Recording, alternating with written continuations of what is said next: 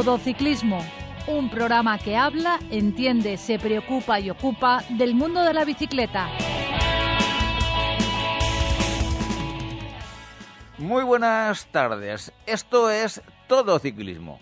Un programa que habla, entiende, se preocupa y ocupa del mundo de la bicicleta.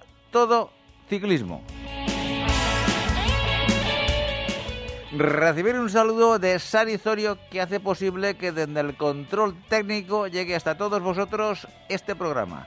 Y de José Villena que nos habla desde la 102.5 Universidad Politécnica de Valencia Radio. Damos la bienvenida en el programa de hoy a don Francisco de Casa. ¿Qué tal? ¿Cómo estás? Muy buenas, Pepe. Automovilista.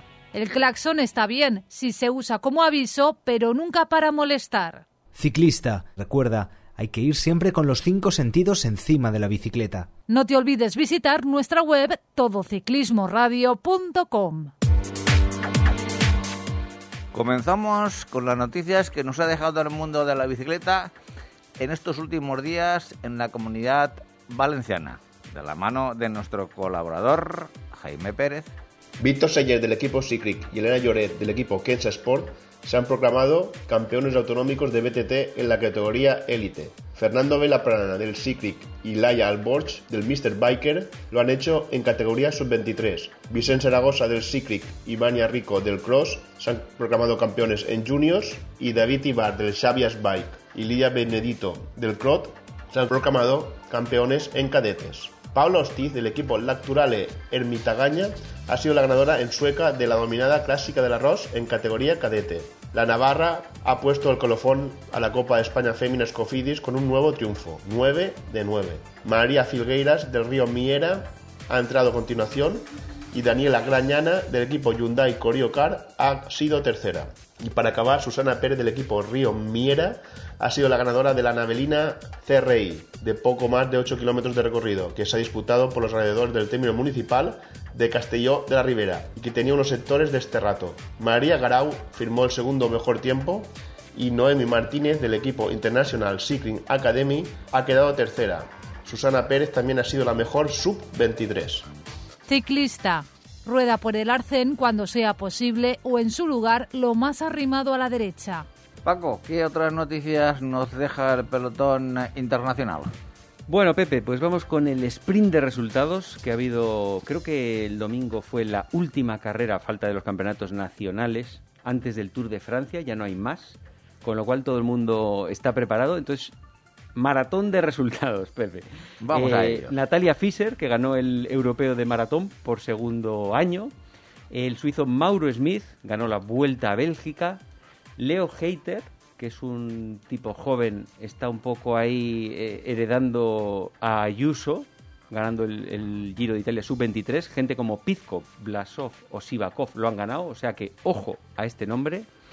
Eh, Bonifacio eh, ganó la última etapa y Woods confirmó su victoria final en la ruta de Occitania, donde lo hizo muy bien Carlos Rodríguez. Hizo un ataque el último día ahí y estuvo escapado, pero al final no pudo aguantar y se tuvo que conformar con la segunda posición, que no está mal para este figura español que ya sabes que Paco Fran lo tiene como, como- tiene más fe en él que en Ayuso. Sí, bueno, eh, Paco Fran lo eleva a, a los comienzos de, de- de Alberto Contador.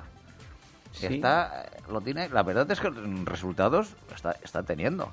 No son todavía para lanzar las campanas al vuelo, ni de, ni de Carlos, ni de Juan Ayuso, pero bueno, mm, Bueno, para lanzar ya sí que están, ¿eh? Ahí no te están, creas, que ahí están ya. están dando muy buena nota los dos tíos. Eh, afortunadamente para el ciclismo español, porque estos últimos años, si quitamos a, a Alejandro el Eterno, pues eh, ¿qué tendría el ciclismo español en resultados internacionales? Cierto. Ebenepul se llevó la crono final en la Vuelta a Suiza y Geraint Thomas, que yo la verdad es que estoy sorprendido con él, que eh, se llevó la general, está volviendo un poco a sus andadas. Lo mismo nos da una sorpresa en el Tour.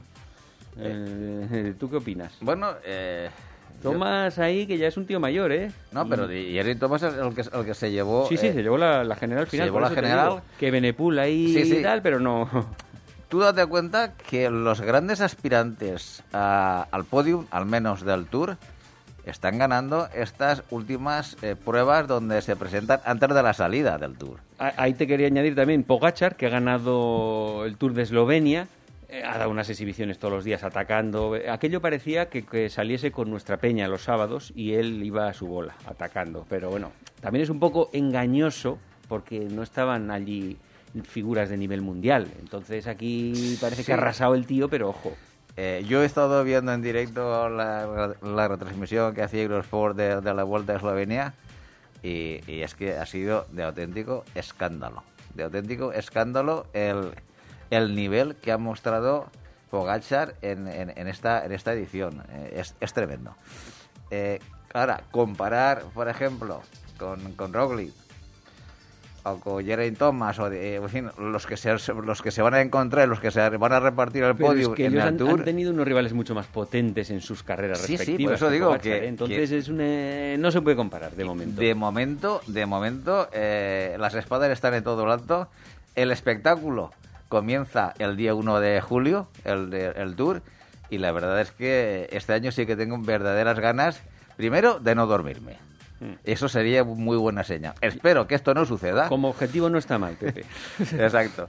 Y, y luego eh, eh, yo sí que pienso que este año va a haber eh, competencia. Bueno, siempre y cuando eh, no hay- tengamos desgracias de que hayan caídas, lesiones ni cosas similares. Lo que sí se está dando eh, últimamente en- es que hay, vamos a decir que el COVID está otra vez eh, pirulando por el pelotón internacional y hay muchas retiradas, muchas cosas. Esper- espero y deseo que no afecte al Tour. Bueno, y ya para terminar las noticias, eh, la Vuelta a la Comunidad Valenciana arrancará el 1 de febrero en Orihuela y se celebrará del 1 al 5 de febrero en 2023. Ya está presentada. Últimamente nos da muy buenas sorpresas. Viene figuras número uno de nivel mundial. El último, este año creo que fue Blasov el que ganó en 2022.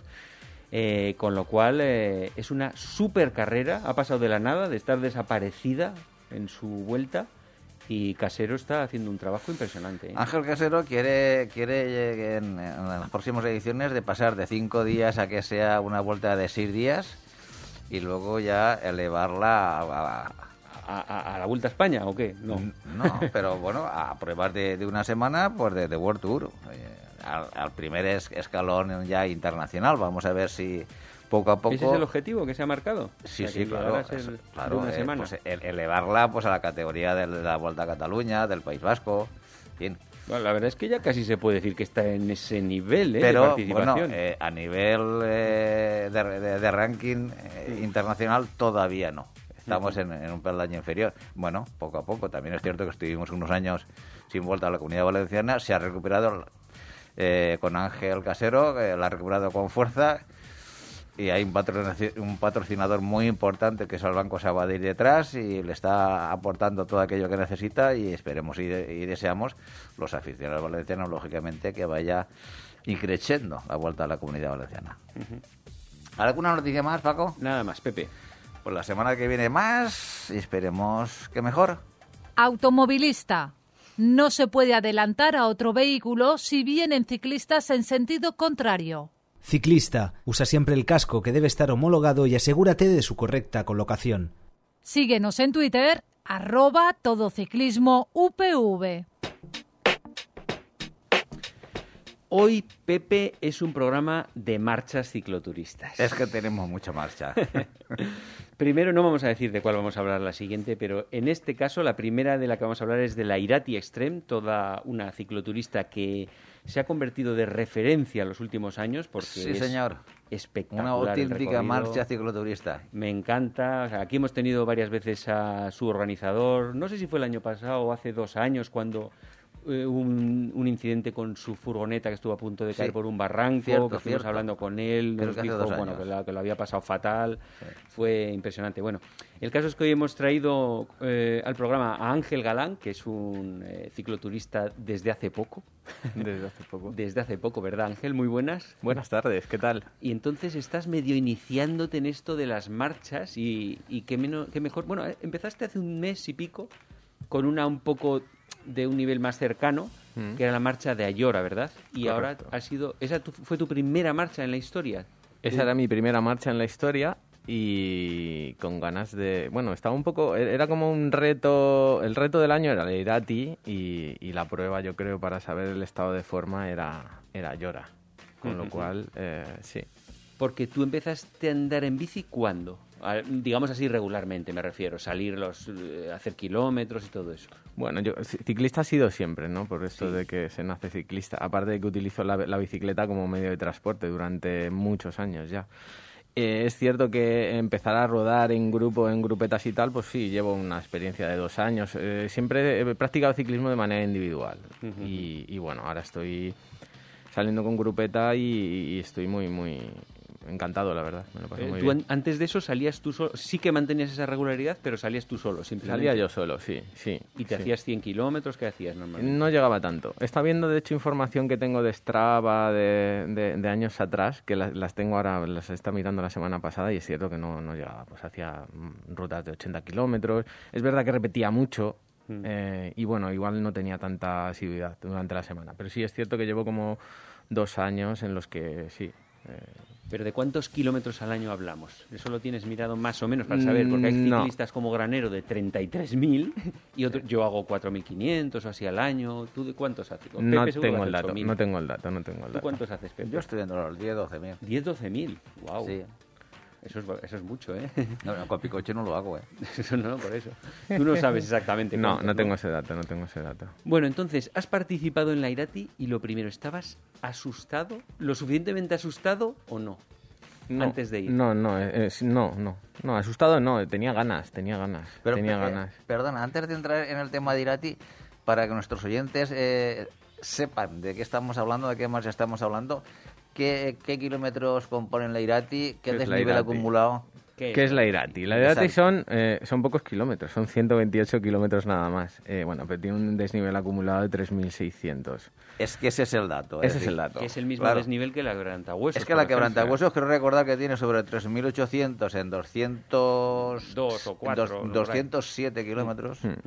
Sí, Eh, y este tiene eh, 3.600, dices, en 128. en 128. Es, un, es como un buen caldo, digamos, de... de, de- de- Denso, un caldo de garbanzos denso ahí, ¿no? exacto, exacto. Entonces, es- sí, además, es que es, es una, es una marcha cicloturista bellísima y muy intensa. Eso es un poco el resumen. Entonces, es muy divertida de hacer, pero es exigente. Tiene Claro. ocho puertos con Zorrate Ocho- y- ¿Cuántos puertos? Ocho puertos se suben. puertos. Hay un encadenado de- del inicio que son tres puertos con unas bajadas de un kilómetro entre ellos que podríamos pensar que es uno en realidad. Eh, luego subes el famoso muro, este que es una- unos 700 metros a unas pendientes ahí del 24 y tal. Súper emocionante, duro, duro. durísimo. Y, y bueno, ahí es cuando empieza, empieza la Irati. En el kilómetro 35-36 ahí es cuando empieza. Y luego pues nada, ya vas a, a puertos míticos, ¿no? Que se han subido en grandes vueltas en el Tour. eh, y el culmen de toda esta jornada de, de ciclismo y de, y bueno, y de, de, de muy buen rollo. eh, es un evento que es- tiene muy buen rollo. El, el culmen es eh, subir la RAU, que es una barbaridad, es un puerto maravilloso. Y, y así en la salida, que supongo que tendrías el típico cosquilleo que todos Mm. tenemos en esos casos, ¿notaste diferencia entre la de Ayora y la de Irati? ¿Para ti qué diferencia había, por ejemplo? Bueno, eh, son, es que son eventos muy, muy diferentes. Es cierto que eh, es- esto, Irati está, yo creo, en, en, en un top Es 3. ot- otro nivel, ¿no? Es otro Digamos. nivel, es otro nivel, es otro nivel. Mm. Y, y bueno, eh, Sí, entonces eh, arrancasteis ahí todo, supongo. En la Irati, además, lo que me gusta a mí particularmente es que no es como la quebrantagosos, que todo el mundo sale de huello, sino que como te cronometran en la RAW y solo es esa cronometrada, una cronoescalada, todo el mundo va conservando y hablando entre ellos un poco, que no se va a de huello, ¿verdad? ¿Tú irías hablando No. con gente o qué? Yo fui hablando con gente, tenía consejos eh, de, de compañeros que me dijeron, tómatelo tranquilo, hay que ahorrar, porque a, a la hay que llegar con fuerza, abajo hay que llegar con fuerza. Entonces pues, yo me lo tomé así, sinceramente. yo Por eso no estaba nervioso, porque iba pensando, eh, el, el asunto es ir guardando. Es ir guardando. Entonces, pues nada, eh, hay buen ambiente, la gente va hablando y, y bueno, es cierto que va subiendo, es que es que te lo, te- bueno, como habéis visto el desnivel y demás, te- es que está subiendo todo el día. Eh, creo que hay planos hay 5 kilómetros y luego pues bueno los descensos que sí que es verdad que son muy bonitos, pero hay que ir con precaución, los descensos son son técnicamente complejos y, y luego es que te lo pasas subiendo. Entonces hay muy buen rollo y, y hay, que hay, que, hay que llegar a la RAU con fuerza, porque la RAU es un puerto que son casi 15 kilómetros. Eh, los ocho primeros, bueno, eh, hasta el kilómetro 10 estás ahí con el 10 y el 11 todo el rato. Es que subes Todo, atrancado todo el rato. Es que es constante. sí, Brutal, brutal, brutal. Yo iba muy bien con el desarrollo, llevaba un 30, un 36 de plato y tal, estaba bien, pero iba trancado. Veía a gente con el 32 y era como de, tenía que haberlo puesto, ¿no? pero, pero bueno, eh, y luego pues nada, llegar a esos dos kilómetros, recuerdo gente que nos decía, no os queda nada para el descanso, ¿no? Esos dos kilómetros que hay que baja la, la pendiente y ya llegas a... Pasan esos dos kilómetros que te quedas, pues eso, a- en pendientes del 4 o del 5, que se agradecen mucho, y luego ya llegas a la, a la mítica imagen esta, ¿no? Que tienes a la gente ahí arriba eh, animando y tú ya ves, pues eso, El descorche el final. descorche ahí, final, que es como de Dos kilómetros eran o, un- o menos, igual. dos kilómetros, sí. Y ahí es cuando ya dices, venga, ¿no? A Esto es, esto es a disfrutarlo, sí. Exacto. Pero fuiste solo o con más gente. Iba con más gente, iba con dos compañeros, estuvimos juntos casi toda la, la ruta. Y luego, pues nada, es que está muy bien organizado. Eh, Antes me preguntabas, la gente no sale de huello, es verdad que no sale de huello. Hay algo en la organización que tienen planteado que sea una marcha no competitiva. Eso es una de las cosas que están eh, desde, desde la megafonía, desde que sales. Recordad que esto no es una, es una marcha cicloturista no competitiva, pasadlo bien, tened cuidado en las bajadas y si llegáis con fuerza a la RAU, que sepáis que desde abajo tenéis un cronometraje. Y eso está muy bien. Oye, está muy porque bien, la sí. gente sale, eh, pues eso, aparte de ahorrando fuerzas, eh, tranquila.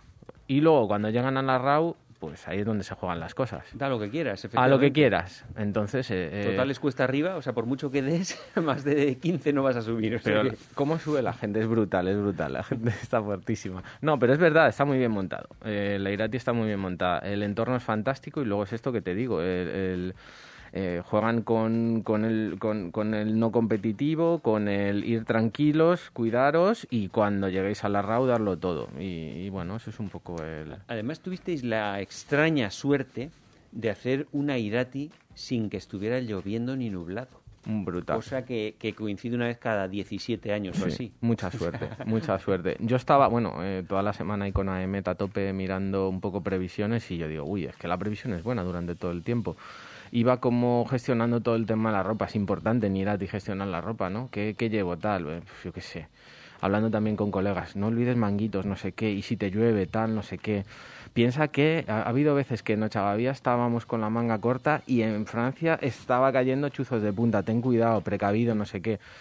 Pero claro, es que estábamos viendo, digo, es que va a ser un fin de semana espectacular, iba a ser un fin de semana espectacular. De una temperatura buena, hacía ¿Qué- calor. ¿Qué ropa llevaste, por ejemplo? ¿Chaleco o no? Llevaba un chaleco, llevaba un chaleco de por si acaso, pero no- al final no metí el chubasquero, porque lo vi claro. Y dije, nada. eh, y, y luego iba de corto y, y no llevaba ni camiseta interior en esta ocasión. ¿Y no te hizo falta ni al principio? en Nada, me puse el chaleco para bajar de la RAU y ya está.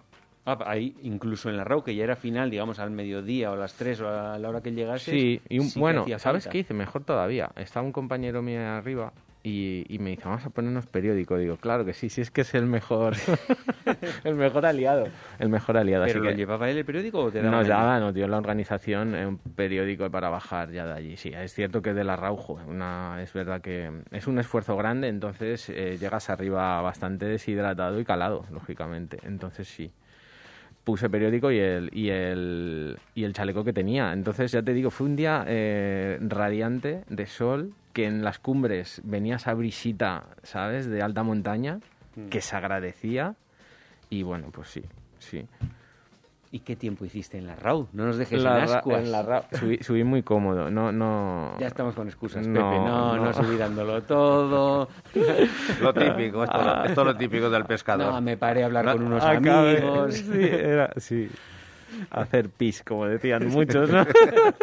¿Qué haces voy- para hacer pis? Vale, sí, bien, sí. Bueno, ¿no nos vas a desvelar el tiempo entonces?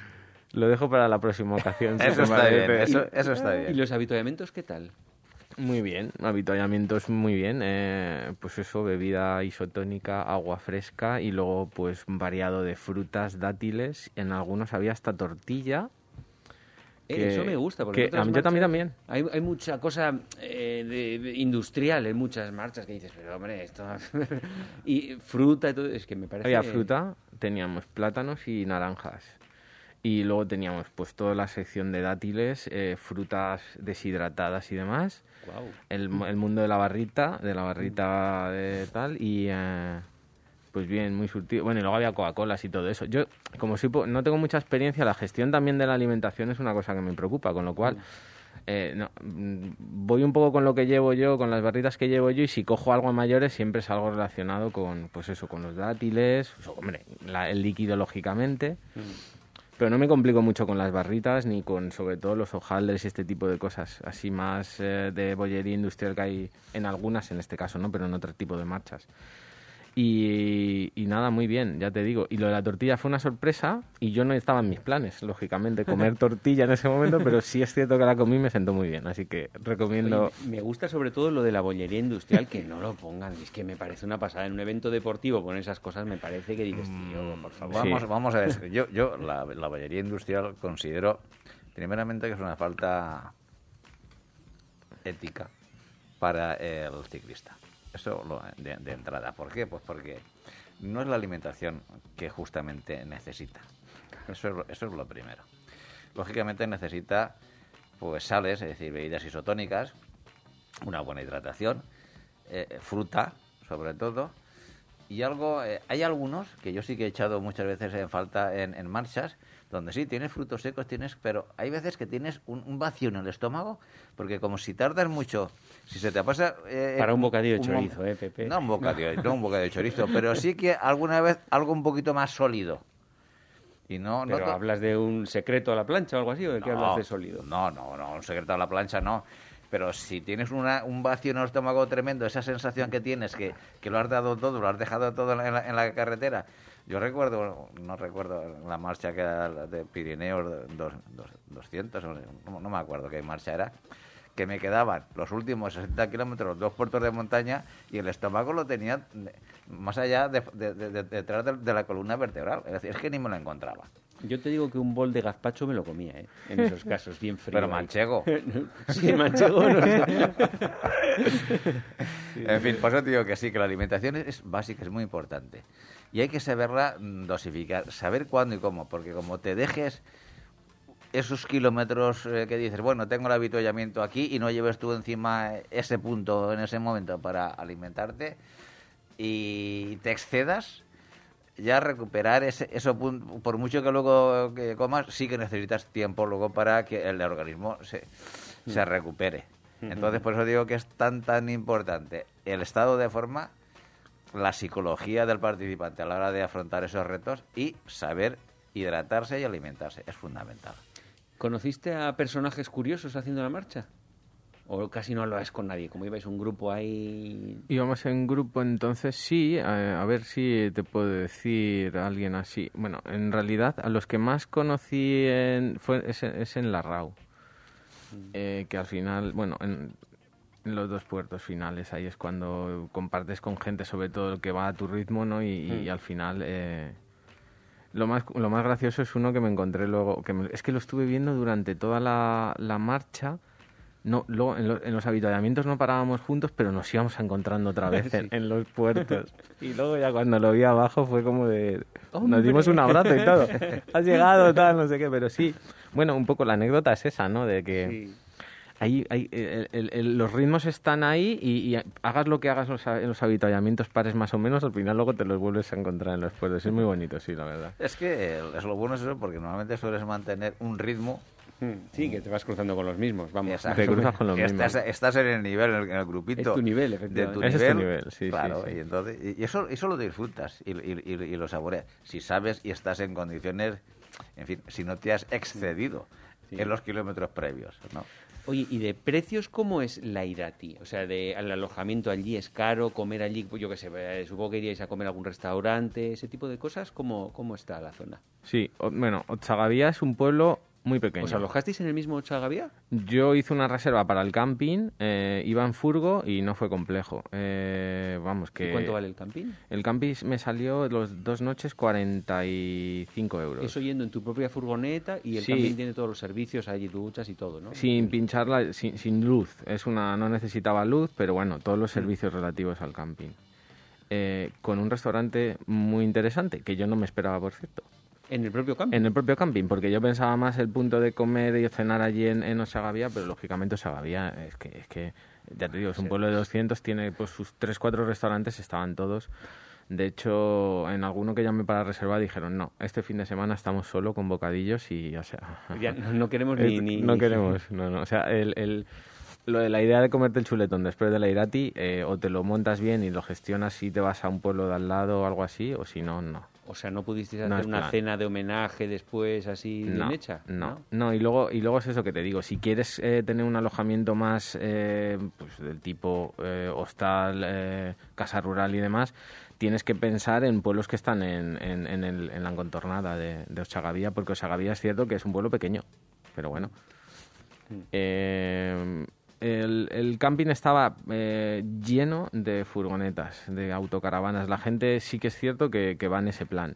Y, y luego en pueblos de al lado. Mis compañeros estaban en un pueblo al lado que era Isabi, a unos 30 kilómetros, te quiero decir. Ostras, todo- 30 kilómetros allí, que todo subir y bajar es un rato, ¿eh? Bueno, sí, sí, pero a ver, es que es lo que te queda, la logística es así, decides quedarte en un sitio, pues eso, que sea más eh, fuera de camper y de autocaravana, pues, pues eso, vas a, a lu- a lugares, a alojamientos turísticos, ¿no? Entonces, hospedaje turístico. Y entiendo que desde fuisteis desde Valencia el viernes El y viernes. volvisteis el domingo. No, Sí. hici- o no, no haríais lo de volver el mismo sábado y esas cosas. No, no, y además el domingo, eh, eh, nada, por la mañana, también en, en AEMED no estaba, no salió, pero eh, por la mañana empezó a, a cerrarse el cielo y, una tormenta impresionante. Hablamos con los de la zona y nos dijeron, esto tiene pinta de que hasta la tarde no se va. Así que hicimos la maleta y nos volvimos.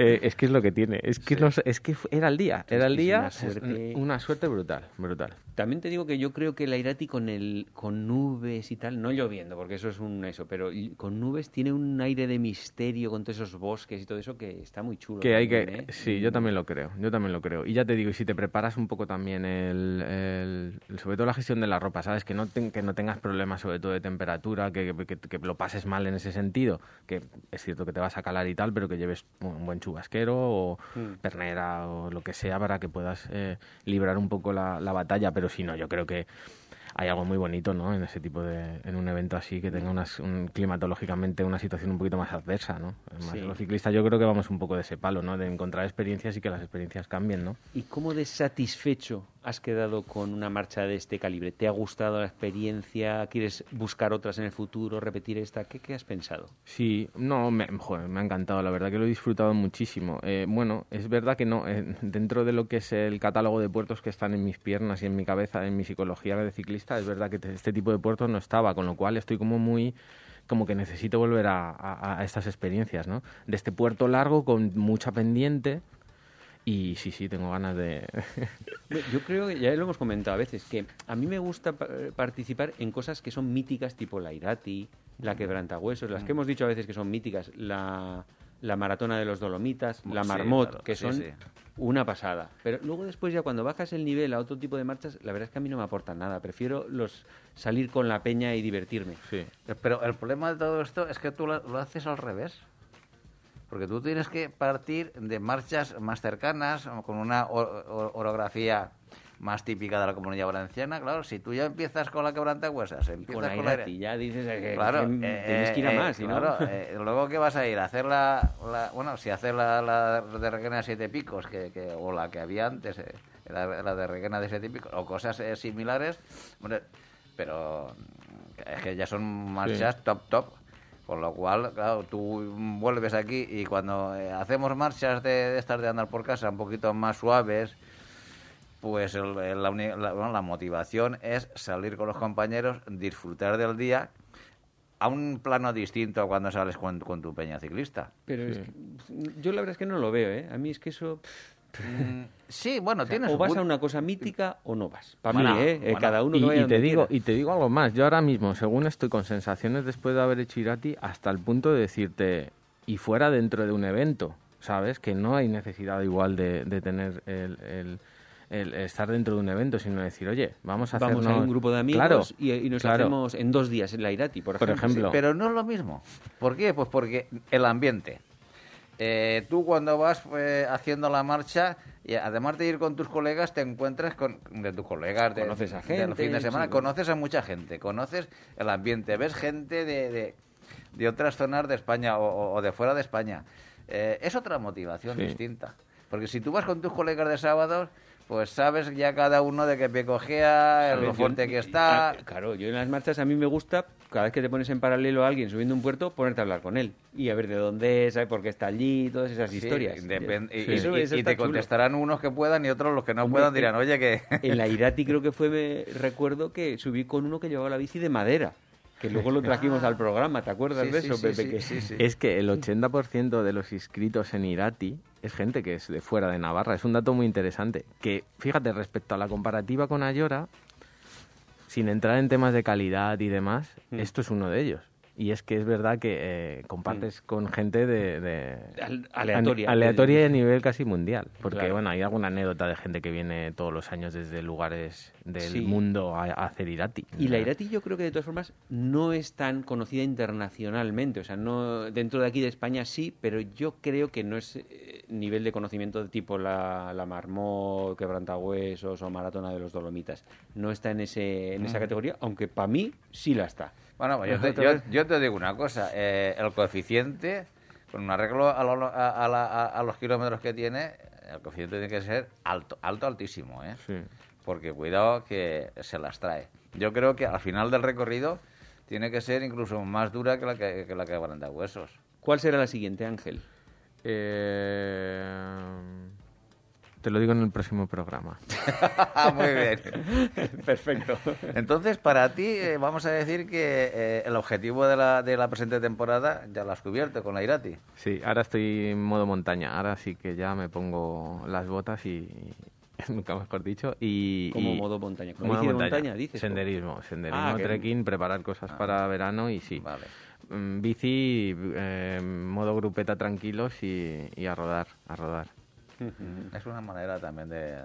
sí, Es que tengo, sí, empecé pronto, eh, pronto. Ya estoy, ya tengo las, las patas Sí, cansadas. que acabas un poco saturado ya Sí, y sí, dices, sí, mira, ahora quiero cambiar a otra sí, cosa. Sí, sí, sí, lo necesito y luego volver, pues bueno, eh, también eh, el calor y tal es una cosa que, que, que no, tampoco me gusta estar en, si- eh, estar con la bici a tantas a, la- a temperaturas tan altas, entonces creo que voy a hacer un descanso y luego en septiembre nos volvemos a ver.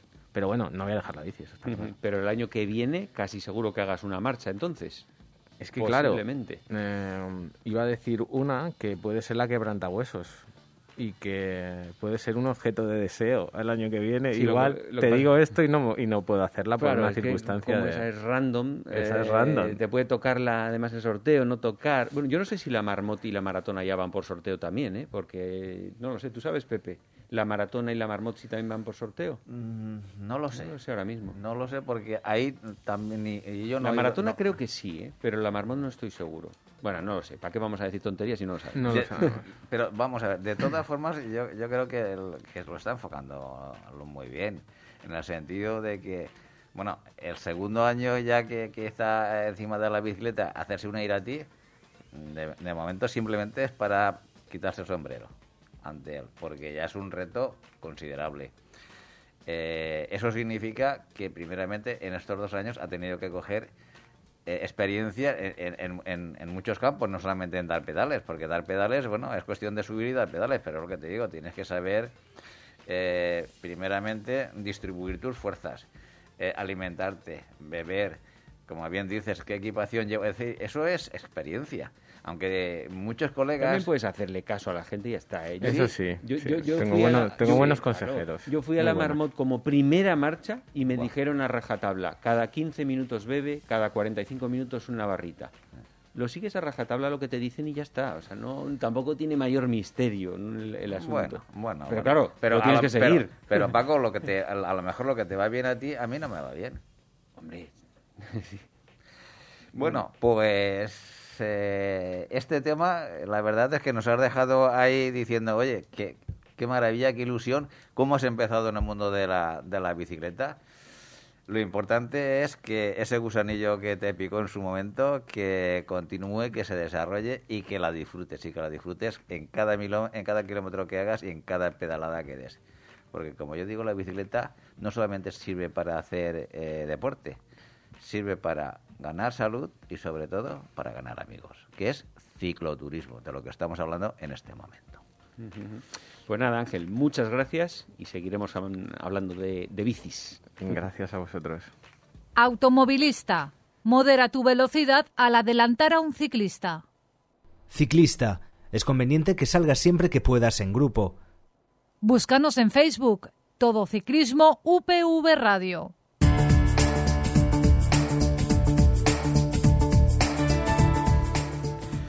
Bueno, hoy el programa va de marchas cicloturistas. Hemos hablado de la Irati y ahora tenemos que hacer referencia a la marcha estrella a nivel nacional, que es la Quebranta Huesos. Redoble de tambores. Pero, bueno, eh, ha habido un problema. Se ha tenido que eh, suspender. Se tenía que haber celebrado el sábado pasado, el 18 de junio. Pero por eh, problemas de exceso de calor, temperaturas extremas y demás, eh, la organización pues tuvo que eh, aplazar, no suspender, sino aplazar la celebración de la quebrantahuesos. Eh, Miguel Ángel, eh, ¿estás por ahí? Por aquí estamos.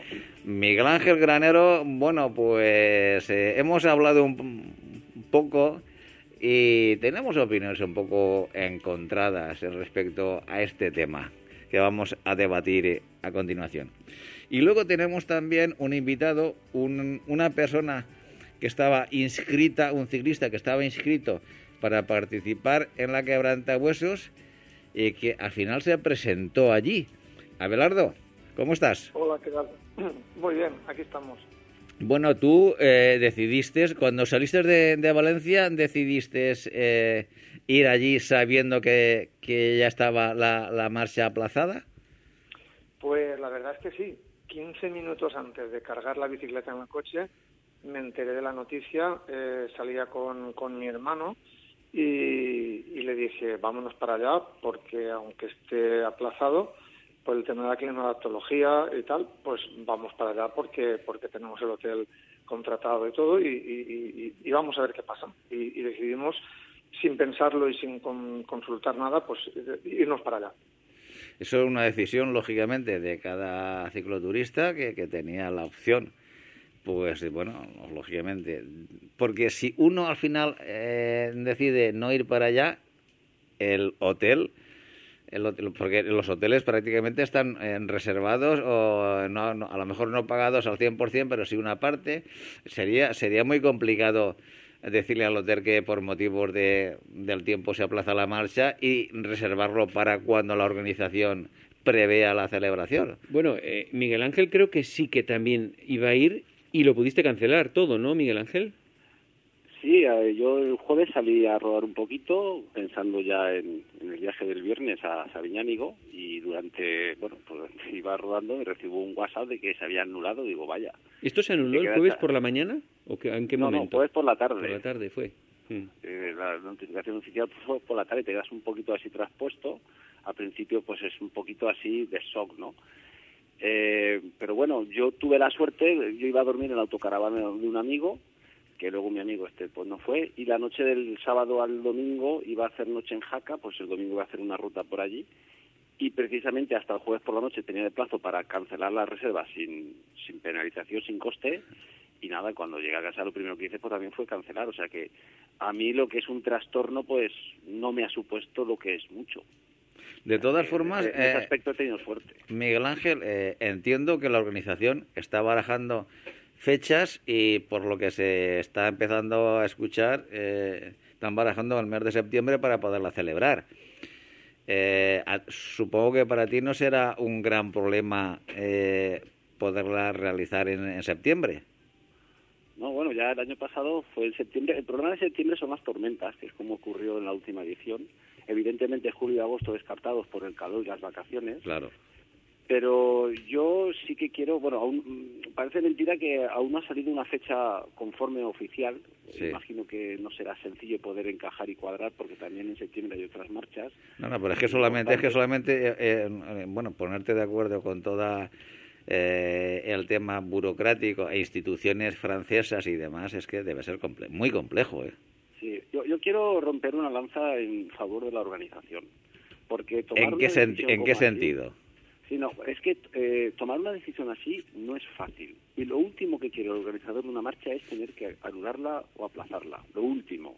Y yo estoy convencido de que la organización tuvo, esperó hasta ultimísima hora para saber con certeza los partes que habían, meteorológicos, y eh, afortunadamente el tiempo, a toro pasado viéndolo, eh, han acertado.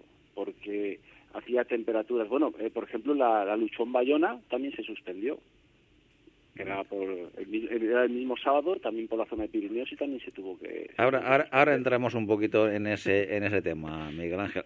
Eh, Abelardo, ¿a ti te supone un trastorno importante el hecho, mm, bueno, tú has consumido las reservas de hotel, ¿no? Sí, a ver, mm, mi hermano y yo ya habíamos decidido con dos meses de antelación el ir jueves en vez de viernes. La Sí. mayoría de la gente pues iba viernes y nosotros pudimos eh, organizarnos el, el trabajo y el viaje para salir jueves. Mm, Cuando nos enteramos del aplazamiento, eh, claro, eh, teníamos eh, la maleta, las cuatro cosas que uno coge, eh, hecha, teníamos la bicicleta, de hecho, mi hermano ya cargada en el techo del coche, en el transcurso de venir a por mí a mi casa para cargar mi bicicleta, fue cuando yo me entero y le digo, vámonos para allá, algo haremos, algo haremos, si se ha cancelado, se ha aplazado, porque la, la información era un poco mm, mm, insuficiente y confusa. Vámonos y algo haremos. Menos mal que fuimos, porque bueno, pasó- pasaron muchas cosas allí, hay, hay- hay muchos temas que tocar. Claro. Pero bueno, eh, cuando llegamos, el hotel nos dijo que eh, no hubieran eh, aceptado la cancelación Vale. o el abono y la devolución, porque Ya, ya. en palabras del hotel donde estábamos, dijeron que ya estaban un poco eh, saturados de tanto aplazamiento y tanta cancelación y tanto tal. ¿Por qué? Porque es un hotel que está muy cercano, o sea, un hotel que está en Jaca, muy cercano a Sabiñánigo, Mm. y, y claro, por eh, fuerza mayor, por co- causas ajenas a la voluntad del hotel, cuando era el COVID, el COVID, cuando era eh, ahora Sí. el tema del, del calor. Entonces nos dijeron, menos mal que habéis venido, porque si no hubierais venido hubierais perdido la reserva de hotel. Bueno, una cosa, Y- que hotel fue. diga que él no reserva cuando hay que quebrantar huesos, que no reserva a ciclistas. Que lo No, diga, pero- ya está. Pero Miguel Ángel, vamos a ver, es que es que la quebrantahuesos no va a imponer una norma a todos los hoteles de la zona. No, no, no, es no. Es él- que, él- es que ya él- sería el, es que no, ya sería el colmo. a que, a que el, el del hotel, como está harto de los aplazamientos de la Sí. quebrantahuesos, simplemente que diga, yo la a los de la quebrantahuesos no les reservo. Pero vamos a ver Eh, me que cuando tú que, que cuando tú vas como porque con el dinero que están ganando los, los restauradores, los hoteles y todos los de ahí, gracias a, a un evento como este. Pero, Miguel Ángel, que cuando tú vas a reservar un hotel, tú no llevas en la frente, soy de la quebrantahuesos. Tú eres un cliente como, como otro cualquiera que entra por la puerta y el trato tiene Pero- que ser exactamente ver, el yo- mismo. El, hotel tiene que tener la suficiente comprensión de Claro, que una tú eres, persona- empresa, tú eres empresario y vas a tener la comprensión. De hecho, Hombre, ponte perdón, la, o sea, pi- tú ponte siempre ver, en la eh, piel del... de- Los aplazamientos que han habido han sido por temas de COVID los últimos. Sí, Y pero- este por causas de, de- de- Yo creo que no es, no es un capricho de, de un ciclista o de la organización el hacer las cosas.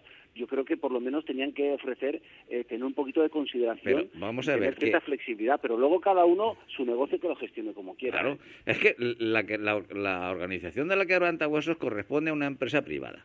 Y una empresa privada está imponiendo a otra em- empresa privada los intereses de la primera.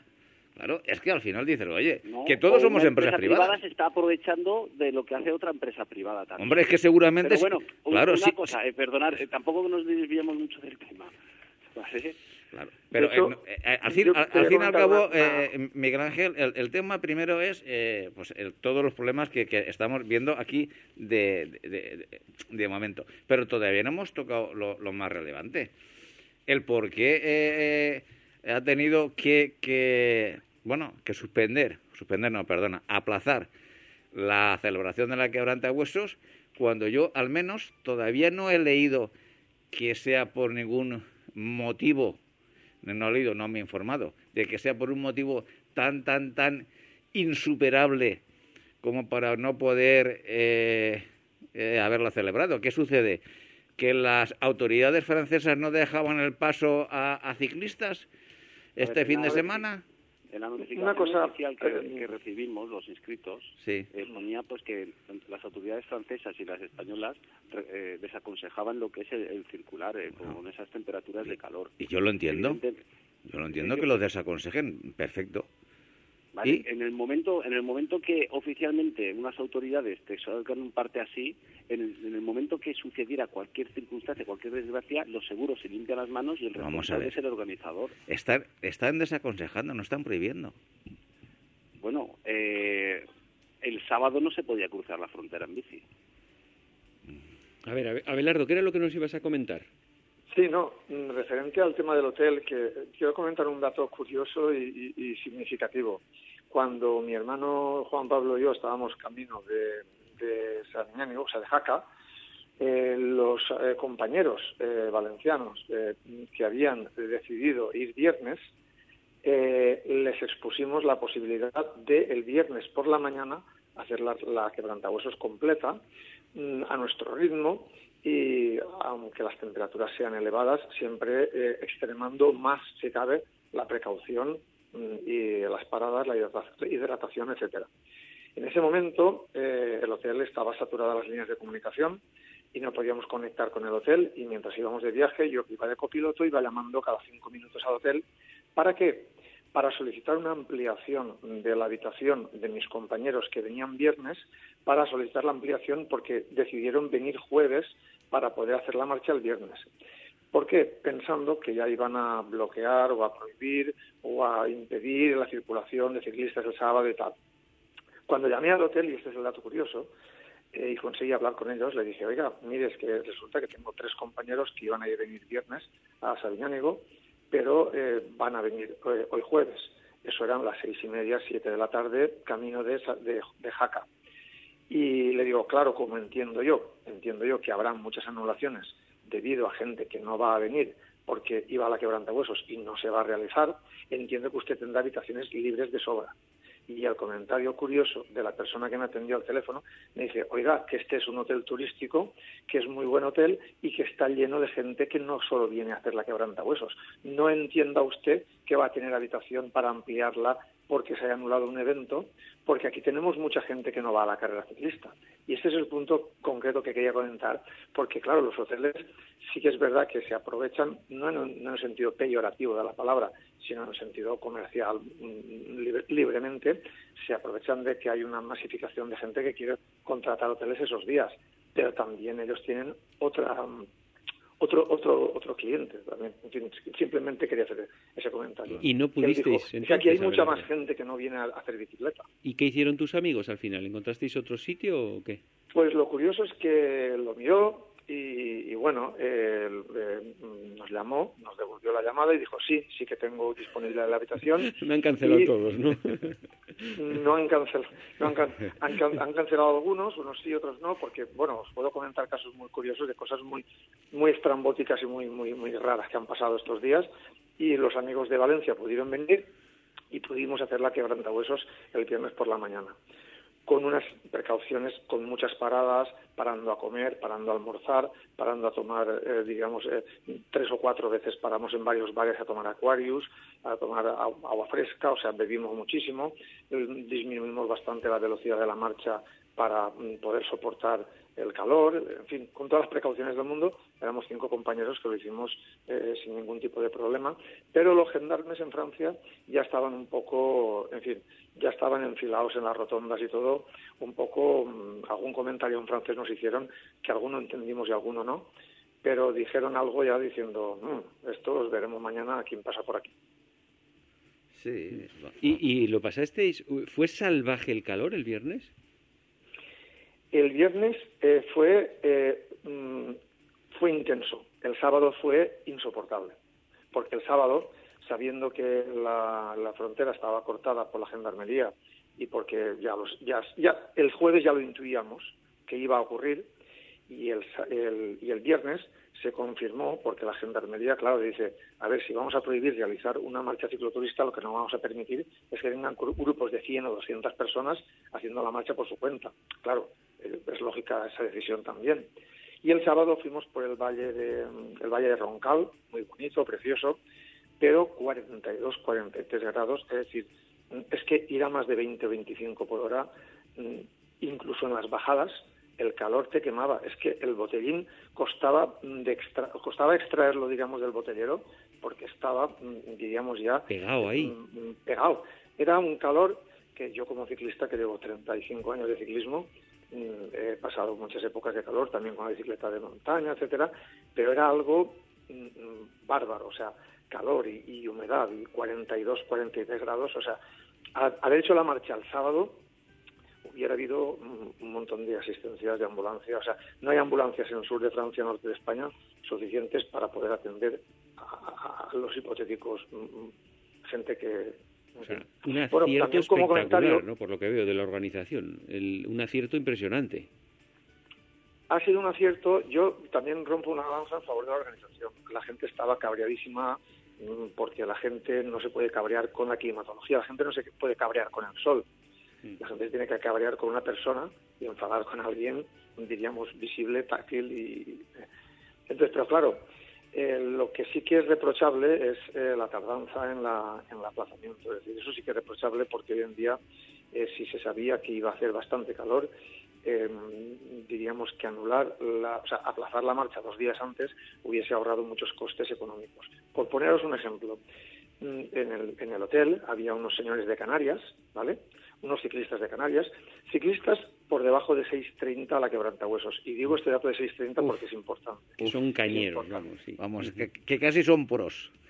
Esos ciclistas de 630 que entablamos relación con ellos, amistad con ellos, que nos pasaron, evidentemente, por su, por su, por su potencia y por su, probablemente por, por la potencia de, su ciclismo y otra también porque no se esperaban lo que les iba a caer encima, nos adelantaron subiendo son port y esta gente se enteró de la, de la, de la, de la anulación o del aplazamiento al bajar del avión de Canarias.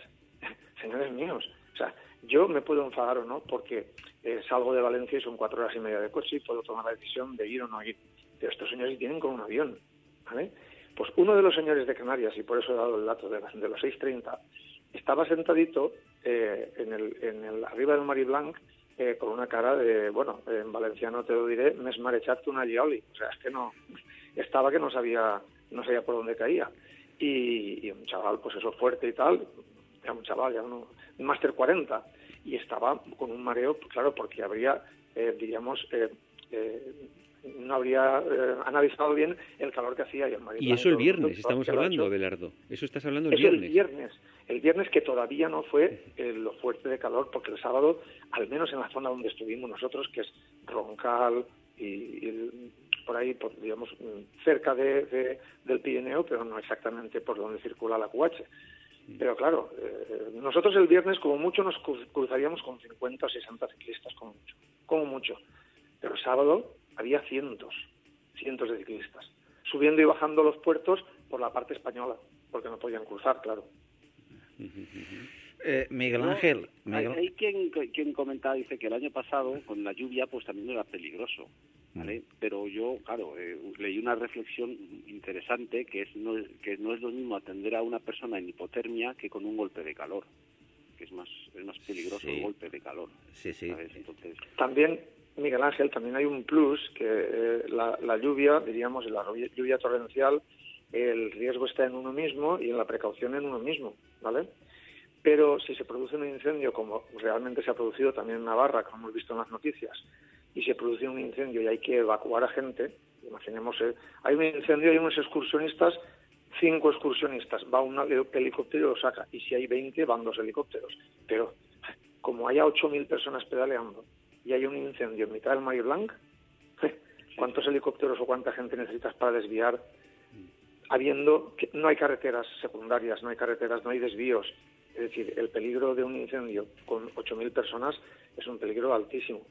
Sí, ya visto ayer digo a toro pasado, eh, creo que fue un acierto porque las temperaturas, como bien dices, fueron muy altas y luego pues a cada uno pues le ha afectado como le ha afectado, pero había que priorizar la, la salud mejor eso que, bueno, si de 15.000 solo hubiera habido una desgracia, pues solo por eso yo hubiera manchado todo.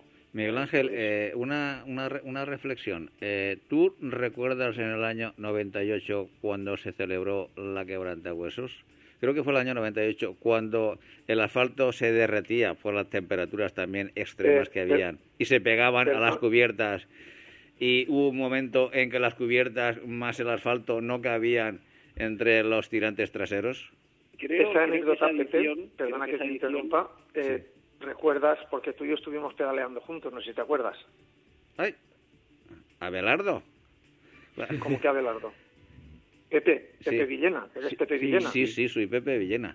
Has contado la anécdota que yo he contado a mis amigos mil veces y tú y yo estuvimos pedaleando juntos en el 98, no sé si te acuerdas. Sí, ¿La claro. quebrantahuesos? Sí, sí. La quebrantahuesos, a- Pepe, a- Pepe Villena y yo la hicimos juntos. Abelardo, es que, es que no sabía que eras tú. Re- Pensaba que era otro Abelardo con el que estaba hablando. Yo, desde el primer minuto, es que Abelardo y ciclista, pues bueno, es mucha coincidencia, pero bueno, desde el minuto uno, que- ahora cuando has contado la anécdota Sí. de eh, el asfalto que se pegaba en las zapatas de freno, que yo como, como abuelo cebolleta ya le he contado a mis amigos ciclistas mil veces, me la habrán escuchado, Sí. la gente a veces se queda con cara diciendo, bueno, este hombre, este hombre no sé, no sé qué Marie Blanca habrá subido, pero era así, es que se pegaba. eh, eh, Claro. lo- los- la gradilla del asfalto del Marie Blanc se pegaba a las Claro, zapatas de freno. Se de- es que el asfalto se derretía y se, adher- se adhería a las cubiertas. Yo no sé exactamente eh, qué, tempera- qué temperatura igual, haría en, en- en esos momentos, pero se celebró la, la, la quebrantahuesos eh, con, con los avituallamientos normales, con las cosas normales y bueno, yo no recuerdo que fuese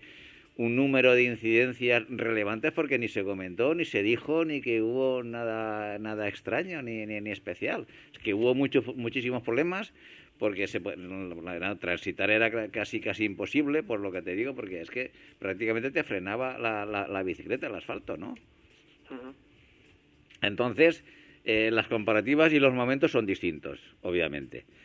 Eh, y yo Eh, Pepe, ¿te sí. acuerdas que éramos 3.500 en aquel entonces? Sí, Eso es muchos menos ya, Claro, por la cantidad. 3.500. Y, y todo el tema de la seguridad y todo el tema de la, de la precaución y de la y de, y del- de la naturaleza, del cuidado, del de, de extremar precauciones, todo, eh, bueno, pues también, eh, también era importante. Entonces, no te voy a decir que no, pero han pasado 23 años. No, no, Ahora- ahora vamos a ver, si, si, yo, si yo no estoy en contra de que se haya aplazado la, que, la quebrantahuesos, el problema es que eh, se han visto afectados por la tardanza en, en, en la, en la decisión final.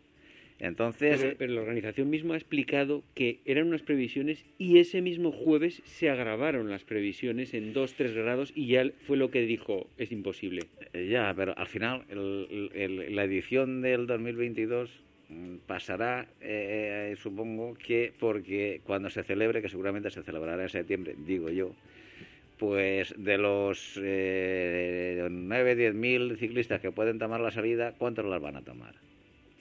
¿Cuánta gente ya va a rehusar a, a ir a la salida? ¿Cuánta gente va a estar fuera de punto? Porque la gente, la gente va a estar fuera de punto ya en esa, eh, porque tú eh, toda la temporada la has dirigido a, a estas, a estas fechas y, y luego no es lo mismo ir en septiembre después de vacaciones con la familia y, y, bueno y relajarte un poco a nivel deportivo que a los 10 o 15 días de septiembre decir bueno vamos a hacer la quebranta huesos seguramente la, vas y- y la haces pero con un sobreesfuerzo sí dime Pues ya tienes ya tienes un punch y una motivación para rodar algo más este- en verano, no aparcar la bici e irte a la playa. También es Bueno, verdad. Oye, eh, oye, Bueno, mi- mi- mi- Miguel Ángel, existe la familia también en, en- en- Sí, que, sí, que sí, ya la tenemos no, castigada luego. todo el año, ¿eh? Y, y luego, hombre, si no estás para bajar de siete horas, pues haces ocho o haces nueve, te la tomas de otra con otra perspectiva, ¿sabes? que de no todas formas, ir a, Pepe, a tomársela a tope. Y Miguel Ángel, quería, quería comentaros eh, que, que, a ver, en, en verano eh, las tiradas largas son más complicadas de hacer, aparte de familia o no familia, por la climatología, Claro. porque las tiradas largas, a partir de las doce y media, a la una, a las dos, es complicado hacerlas. Cierto es que, que tenemos más horas de luz y que puedes salir a, a rodar a las seis Es de la complicado mañana. hacerlas en Pero- Valencia, por el sur. Ojo, Sí. es que cada uno, cada uno ve dónde está, pero la quebrantahuesos se hace por toda España y por el norte en Sí, verano las temperaturas son más llevaderas. De todas formas, bueno, yo he comentado esto, señores de Canarias, y, y es que ya te digo, tengo muchas anécdotas que contar, tampoco... Abelardo, te estamos perdiendo la señal. Abelardo. Sí, eh, ¿me oyes ahora? Ahora sí. Vale, pues bueno, había unos señores en el hotel donde estábamos en Jaca Sí. que venían de El Salvador. Sí. El Salvador. Es que es internacional. ¿no? Sí, sí. Habían venido eh, en avión desde El Salvador. Claro. Eh, pues esta gente, con esta gente no pude hablar personalmente, pero los canarios me dijeron, pues hay unos que han venido de El Salvador. Imagínate eh, todo, en fin. Y, y en cuanto al tema de la decisión de septiembre o no septiembre, yo espero que espero que no den la, la, la opción solo de hacerla en septiembre. Y darte la opción de hacerla solo en septiembre o devolverte el, el dinero, espero que tampoco. Es decir, ¿qué espero de la organización? A la cual, por cierto, hemos enviado varios emails eh, para mm, pedir, mm, no explicaciones, sino para pedir, diríamos, pues a lo mejor cómo conseguir el maillot o qué es lo que va a pasar y tal, y no han contestado en nada. Y eso sí que es un poco reprochable el que no hayan simplemente contestado un email, un una contestación de cortesía. Claro. Yo espero que den las tres opciones, septiembre, dinero o junio del 2023. Con eso, la organización, mm, diríamos que quedaría, eh, eh, en fin, haría las cosas, entiendo yo, que bien hechas, entiendo yo. Bien, Abelardo, pues eh, la verdad es que nos eh, es- esto último que acabas de, comen- de- de- comentar es, es abrumantemente lógico, es de una sensatez tremenda y espero y deseo que esto al final se resuelva de la mejor manera porque también es cierto que yo estoy tocando y me llegan informaciones y descontentos importantes para, por la decisión tardía de la organización. Y bueno, entendemos, entendemos que la decisión final pues ha sido la correcta por, por riesgos eh, extremos de temperatura.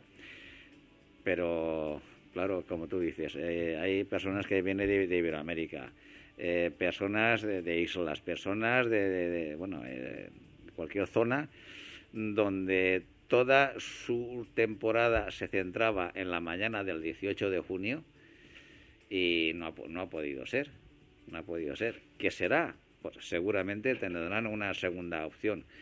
¿Que esa opción será factible poderla hacer todos? Seguramente no. Por eso te digo que lo que estás diciendo, Abelardo, Sí, las tres opciones me parece me parecen correcto. acertadas y, y- y espero y deseo que la organización pues al menos reflexionen y piensen en la línea de lo que estás comentando, Abelardo. Estoy totalmente de acuerdo contigo. Y parte del enfado de la gente viene relacionado, eh, fíjate, es curioso, ¿eh? pero parte del enfado de la gente está relacionado también con el tema del septiembre pasado. Es decir, el septiembre pasado la, la, la marcha era eh, prácticamente imposible de realizarla. De hecho, yo tengo un compañero de, de- de mi grupo habitual de ciclismo eh, que, que fue allí y no tomó la salida. No tomó la salida. Yo la era- hice. Sí. Eh, sí, bueno, Miguel Ángel nos puede comentar si llovió mucho, poco. o Sí, no, si ya es nos- llovió, porque la gente dijo que llovió parte, llovió, llovió mucho a la salida y luego fue a menos. O sea, al sí. principio asustaba, pero luego se fue bastante. Llovió algo, pero que era se podía ir perfectamente. Señores, nos Eso- dicen que eso, es, eso es otra cosa. Señores, nos dicen que estamos ya muy fuera de tiempo. Con lo Eh, cual, Bueno, ha sido un placer. eh, lo, lo Si tenemos... me, tenemos me permitís 10 segundos a comentar una cosa. Venga, pero Eh, rápido, rápido. Rápido. Mira, eh, quisiera de, eh, aquí dirigirme a los encargados de los bares y de las estaciones de servicio. Si con esta época de calor un ciclista va a pedir hielo, no es para un cubata, ¿vale? O sea, le pido a la gente un poquito de consideración y, y que colaboren en las épocas de calor a los ciclistas que vamos al sol, pues si te van a pedir hielo o algo fresco es para el bidón y para intentar llevarlo. Simplemente era eso. Ahí queda esa reflexión, Miguel Ángel, muy bien. Bueno, eh, Abelardo, esperamos eh, compartir kilómetros y pedaladas juntos próximamente. Pepe, nosotros somos grandes amigos, y no diré viejos, porque estamos todavía en la segunda juventud y nos quedan muchos kilómetros por hacer. Claro que sí. Un placer hablar contigo, Abelardo. Venga, un abrazo. Un gran abrazo. Miguel Ángel, nos vemos, nos escuchamos en próximos programas. Por supuesto. Bueno, eh, hasta aquí el programa de hoy. Don Francisco de Casa, nos vemos, nos escuchamos. La, semana que semana. viene, la semana que viene seguimos. Pepe ha estado entretenido, como siempre. Y a todos vosotros os esperamos el próximo lunes a partir de las seis y media de la tarde y los jueves a partir de las doce del mediodía. Seré felices.